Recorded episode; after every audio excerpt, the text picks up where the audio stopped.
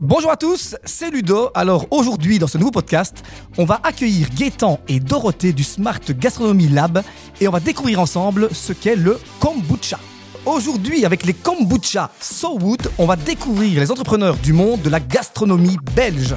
Chaque semaine, découvrez un podcast original sur les coulisses de l'art culinaire, mais pas que.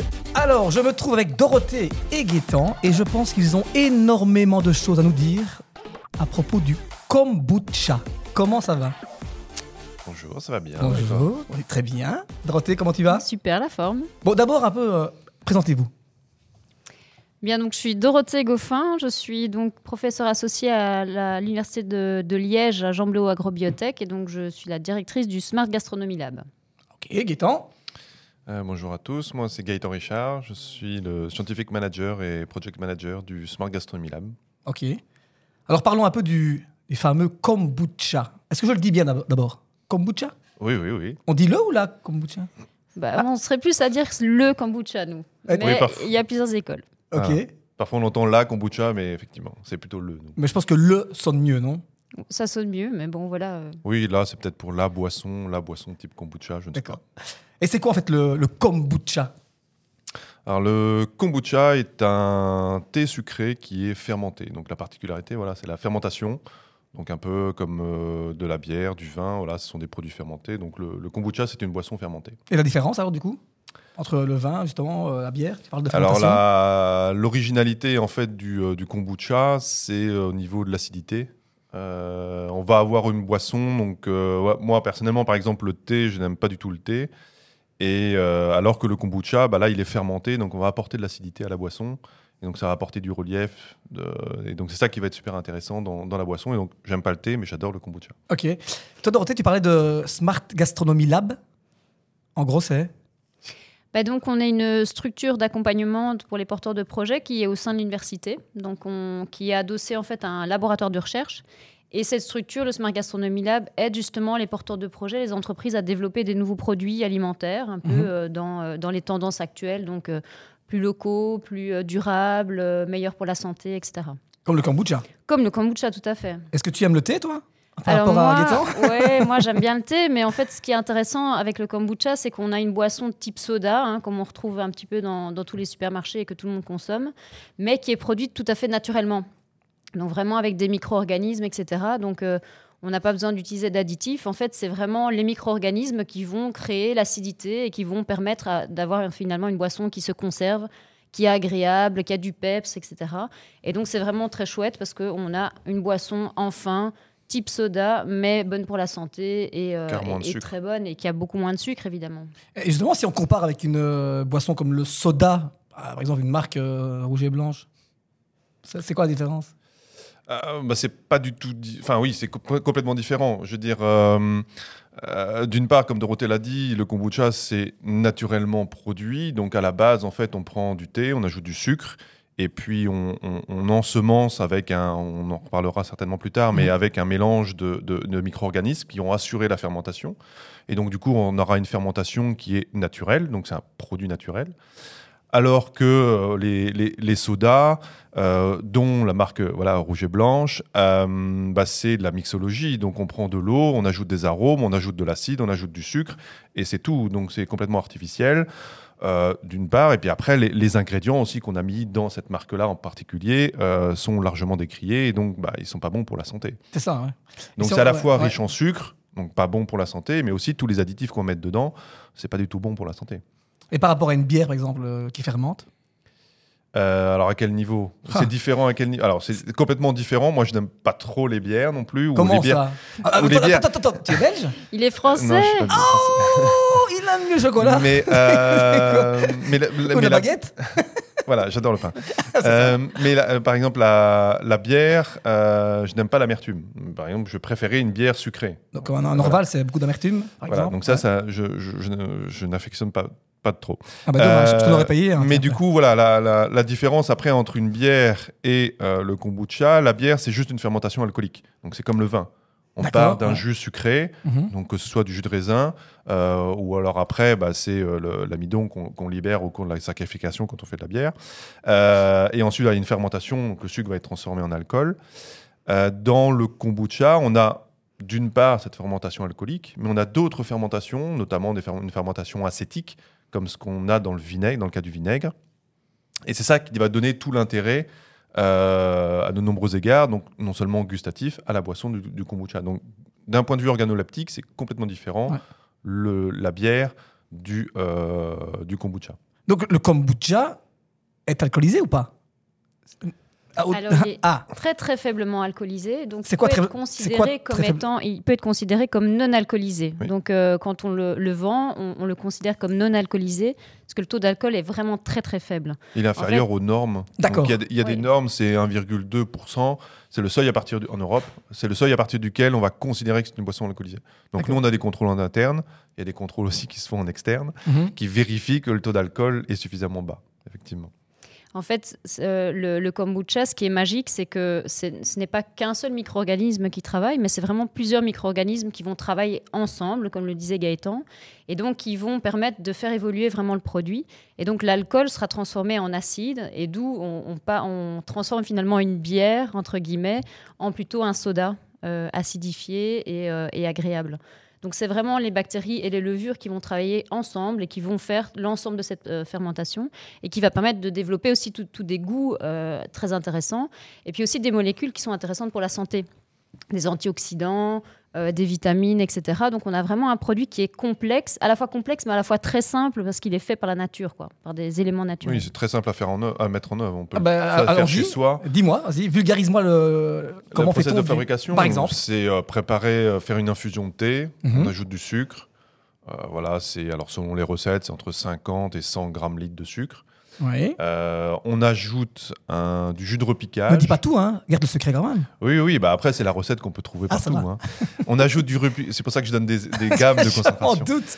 Euh, comme le thé, voilà, on fait Ah une oui. infusion de thé. euh, en général, donc oui, le kombucha, traditionnellement, c'est un mélange de thé noir et de thé vert. Euh, mais on peut faire varier tout à fait les thés, faire un 100% thé noir, 100% thé vert, voire élargir vers d'autres thés. Il y, a des, il y a des kombucha beaucoup plus particuliers où on va utiliser du, du thé puer, je crois que ça s'appelle. Puer PER, oui, P-U apostrophe E-R, donc qui est euh, vraiment des thés qui sont un peu, plus, euh, un peu plus rares. Mais en tout cas, voilà, on fait une infusion de thé, on ajoute du sucre, on ajoute du jus de repiquage, donc c'est un kombucha qu'on a obtenu précédemment et qui va en fait nous permettre d'acidifier un peu le milieu pour prévenir le développement de, de pathogènes et qui va être aussi la, la source de micro-organismes, donc bactéries et levures, comme Dorothée l'a dit tout à l'heure. Euh, et qu'est-ce qu'il manque encore Un SCOBY.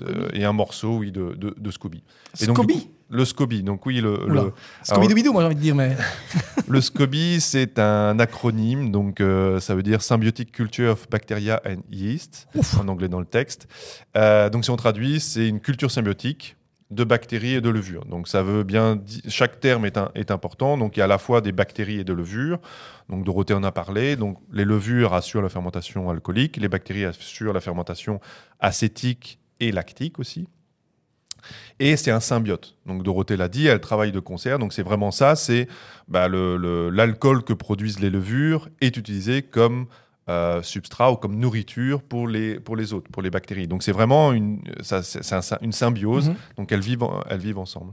Donc c'est ça le SCOBY et c'est aussi voilà, un des ingrédients, une des matières premières qu'on ajoute pour préparer le, le kombucha. Et puis après on laisse, euh, alors c'est une boisson qu'on, quand on fait la première, enfin ce qu'on appelle la première fermentation, qu'on, on le met dans un bocal qu'on ne ferme pas parce qu'il y a besoin d'oxygène. D'accord. Euh, puisque bah, c'est euh, voilà, si vous avez déjà fait du vinaigre, la, la- la fermentation acétique, voilà, c'est euh, mettre du vin dans une bouteille et on a besoin d'oxygène pour faire l'oxydation de l'alcool en acide acétique. Mhm. Donc il y a besoin d'oxygène. Donc ça, il faut faire attention à bien laisser le, le- le récipient ouvert. Et puis on laisse durer, euh, on laisse fermenter pendant allez, 7, 10, 15 jours euh, à température ambiante. Et là, on va vraiment voir l'évolution du produit. Donc au début, on a une boisson que je n'aime pas parce que c'est du thé sucré. Très sucré ou pas? Bah, ça dépend, je disais entre 50 et 100 grammes litres. Euh, oui, 100 grammes litres, c'est un soda. Donc c'est oui, c'est bien sucré. quoi. ouais. Euh, mais on va voir en fait au fur et à mesure du temps bah, le, le sucre qui est consommé. Donc on va le goûter un petit peu, ça va devenir du thé de moins en moins sucré. Mais surtout, il y a un moment où on va basculer et on va passer sur le kombucha parce que le va y avoir suffisamment d'acide pour contrebalancer la, la sucrosité. Et puis après, bah, c'est euh, c'est chacun qui choisit le moment où on arrête la première fermentation. On va avoir un bon compromis entre la sucrosité et l'acidité. Euh, Donc, euh, si je t'écoute là maintenant, le kombucha, il y a plusieurs sortes, euh, façons de le faire. Parce que du coup, tous les kombucha ne sont pas les mêmes. Du coup, puisqu'il y a une recette derrière. Oui, Le sucre, pas le sucre, un peu moins de sucre. Mais ce qu'on peut faire, c'est faire varier le taux de sucre, effectivement, euh, la durée de fermentation, Le donc euh, quand le, le temps qu'on va prendre pour faire la fermentation et donc l'acidification. Et puis il y a aussi le produit de départ, donc l'infusion de départ. Donc classiquement, ça se fait avec du thé, mais on peut aussi éventuellement avoir d'autres types de- de- d'infusions pour pouvoir faire euh, ce, ce kombucha. Maintenant, il faut s'assurer que les bactéries et les levures se sentent bien aussi dans cette nouvelle, ces nouvelles infusions. Ça vit, en fait, c'est ça. Ça vit, Ça et, vit. et ça, et ça, ça- a besoin de, ouais, de bouger. ça a nutriments. besoin de nutriments spécifiques et donc il faut être sûr que la fermentation se fasse bien. Et tu parlais aussi de, de nature, en fait, naturel. C'est quoi C'est écorce de bois, c'est feuilles, c'est. Ça se passe comment, en fait, euh, ce mélange? Au niveau des matières premières? Oui. Bah, je sais- ouais, là, par exemple, là, actuellement, on a une, on a une thèse au, au laboratoire sur, euh, bah, j'en ai touché deux mots tout à l'heure, le, le sobacha. Le Donc- sobacha. Donc le sobacha qu'on va fermenter. Donc le, c'est en fait du sarrasin torréfié. C'est à nouveau une Ah, boisson qui vient du, euh, du, euh, d'Asie. Et, euh, et voilà, et on est en train de faire une, une thèse là-dessus pour voir un peu l'impact de l'infusion type euh, infusion à base de Mhm. sarrasin torréfié sur la, la fabrication d'un. Alors est-ce qu'on peut, est-ce qu'on peut encore parler après de kombucha? Ouais, c'est Euh, ça. c'est ouais. une autre question, mais, euh, mais effectivement le, le- le- le choix est, le choix est énorme. Quoi. Et euh, je reviens un peu sur la fermentation, moi. Jusqu'où on peut aller? C'est Ben- 15 jours, 3 semaines, 1 mois, 2 mois, 3 mois, 4 mois C'est quoi le, le- le deadline Enfin, c'est quoi le truc? En fait, à partir d'un certain moment, le milieu est tellement acidifié que les bactéries ne savent plus se développer en fait. Et ça, c'est important, en fait. Que ça reste vivant, c'est ça? Que ça reste vivant premièrement et deuxièmement que ça ne devienne pas trop acide parce qu'à un moment Là, Tu, tu ne On- sais pas le boire. on va faire du vinaigre en fait. C'est ça. Et Oui, donc, ce qui- ce qui à un peut être moment, il y a un aussi. équilibre en fait qui se, qui se fait, et donc les bactéries, en fait, elles s'auto euh, inhibent entre guillemets, donc elles produisent trop d'acide, et donc une fois que le milieu est trop acide, elles arrêtent de travailler. Mais elles sont toujours là, elles sont toujours vivantes. Donc c'est aussi une autre caractéristique de ce type de produit, c'est qu'on a des bactéries vivantes Mm. qui ont des effets positifs, par exemple sur le tractus intestinal, on a des bactéries lactiques. On a certaines bactéries acétiques et certaines levures qui sont intéressantes pour tout ce qui est euh, digestion, euh, santé intestinale, etc. Et donc, c'est bon pour la santé, alors, du coup? Bien sûr. Ah oui, c'est bon pour la santé à de multiples niveaux. quoi. Ouais, comme. Oui, oui. Euh, bah, on a cité déjà des différents exemples. Voilà, c'est euh, bah, déjà naturellement le thé est bon pour la santé parce que c'est riche en, Ça, antioxydants. Ouais. Comme Dorothée l'a dit tout à l'heure, il y a une production aussi d'autres molécules type antioxydants. Il y a des vitamines aussi qui sont produites. Euh, indirectement, bah, c'est une boisson quand même plaisir, mais avec un faible taux de sucre. Donc c'est meilleur pour la santé, santé que, des, euh, que des sodas. Euh, Pas d'alcool, on le disait, hein, dedans. Oui, pas d'alcool. Et, Mais tu parles de, je reviens sur le thé. Le thé, il y a quand même de la théine, tu vois. C'est Oui. bon, mais c'est pas non plus. euh, Là, il n'y a, pas de- il y a pas de théine, il n'y a pas de caféine, c'est juste euh, une boisson, quoi. Ah, ici, tu as quand même, euh, si tu parles de thé, Oui. tu as de la, de la La théine. théine dedans. Oui, bien Et- sûr. Et qui n'est qui n'est pas réduit euh, après la fermentation ou après autre chose, non? Ça reste quand même de- Non. dedans? Ça reste dedans. Ah oui, donc c'est quand même une boisson aussi. euh, Oui, il faudrait voir à peu près les, les- les dosages par rapport à un café, par exemple. Je pense qu'un café est beaucoup plus concentré euh, que, le, hum, que, le, que le kombucha. Et on peut faire un kombucha, je crois, à partir de, de café. Je crois qu'on avait testé. Ah, sérieux. Oui, oui, Ah à ouais. partir de marre de café. Oui, oui. Bah, on, peut, euh, on, peut, euh, on peut divaguer dans tous les sens. hein. Nous, on fait Oui, maintenant, des si on a vraiment ici. envie de ne pas avoir de, de théine, alors on va prendre des infusions autres que le thé. C'est ça, voilà. Donc ça, c'est aussi des possibilités. Donc travailler sur d'autres matières premières et donc d'autres infusions. Bon, je pense qu'on a compris, hein, le kombucha, ce que c'était. Maintenant, le kombucha, le, hein, je dis bien le kombucha, ça veut dire Kombucha. quoi Kombucha, pardon. Ah. Qu'est-ce que ça veut dire Ah, attention, Euh, Bah, c'est- ça vient, à mon avis, par là, de l'Asie, non De l'Est C'est voilà, c'est ça vient de l'Asie. Cha veut dire en fait euh, thé, en chinois. Euh, voilà, je te parlais de sobacha, kombucha, c'est le thé. Et après kombu, il y aurait plusieurs origines. Euh, certains disent que ça viendrait d'un euh, médecin coréen qui s'appellerait Kombu, qui aurait apporté la boisson au Japon. D'accord.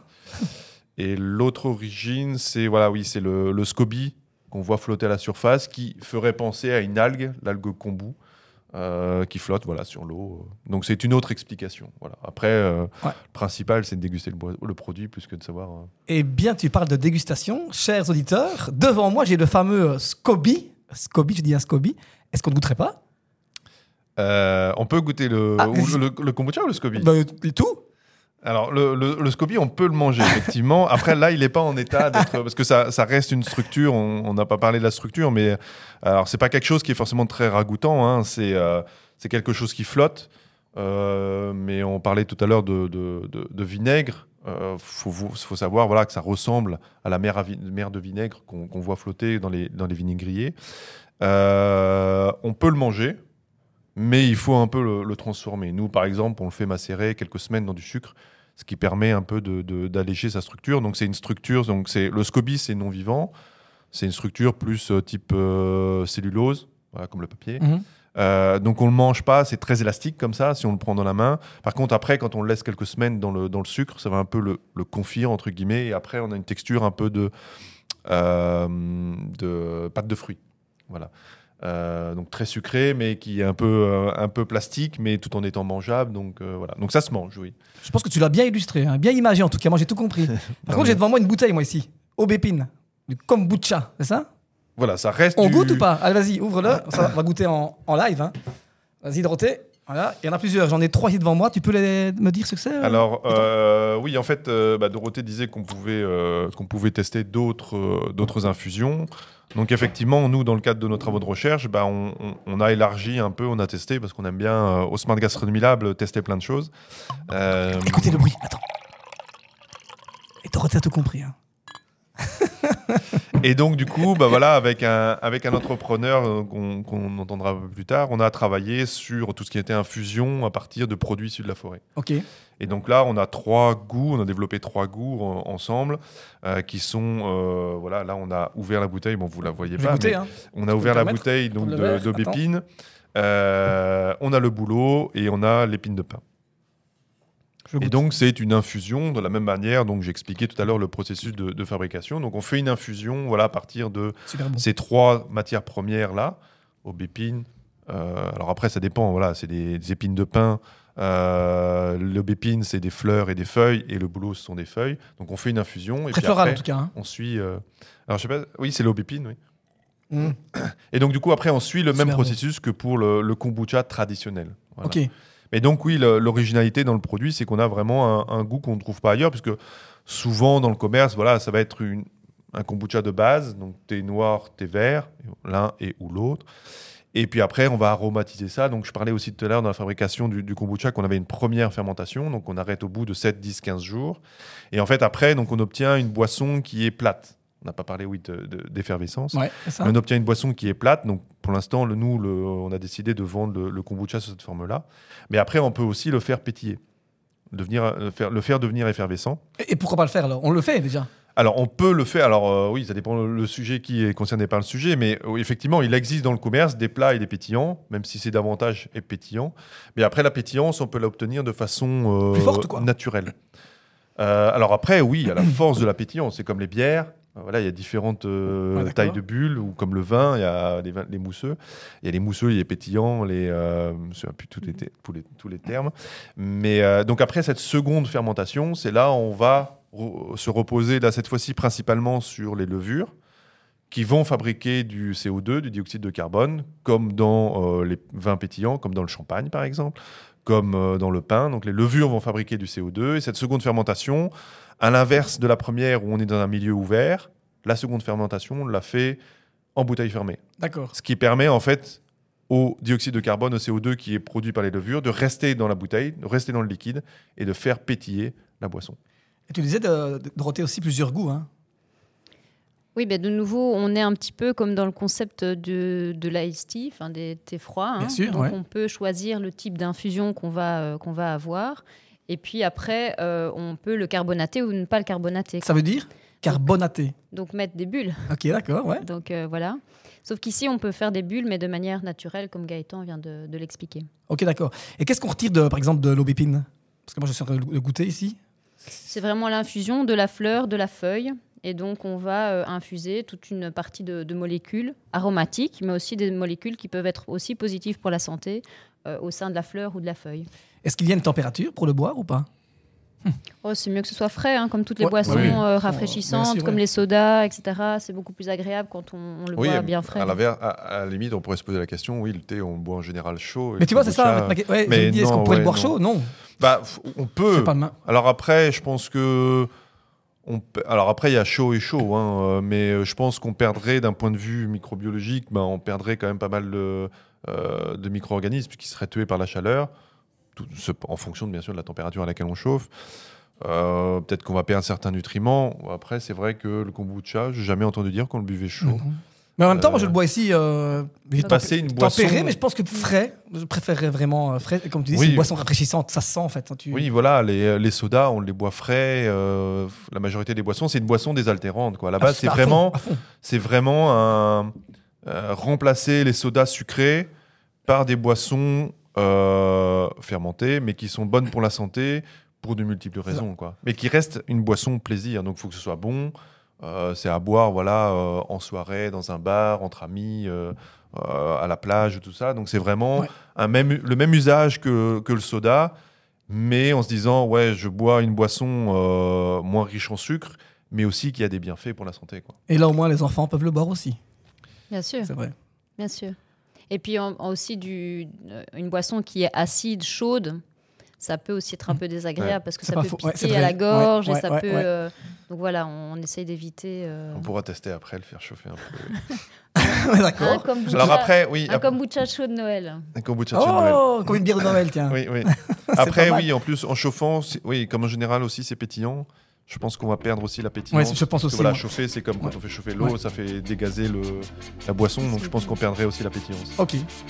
En tout cas, les amis, merci beaucoup. hein. Moi, j'ai tout compris. On a bien vulgarisé la chose. En tout cas, euh, le fameux chouette, kombucha. Merci à vous. Merci à toi. Merci à toi. Et euh, on se refait un petit euh, kombucha après tous les, tous les trois? Ah oui, Ouais. on peut déguster. Allez, ça, à ta santé. hein. Bon, les amis, nous vous laisse. hein. et pour retrouver ce podcast ainsi que tous les autres, eh bien, rendez-vous sur visite.com. Ciao, ciao